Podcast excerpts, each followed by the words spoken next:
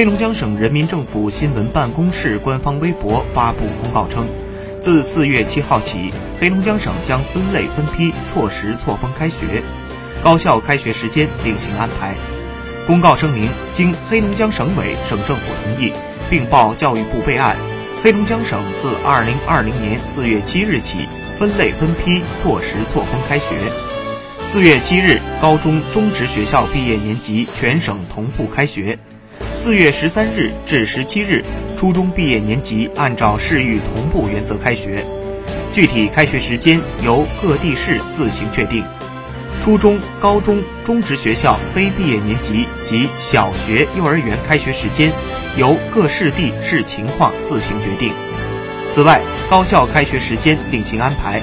在中小学生未全部返校前，各类校外培训机构一律不得组织线下培训。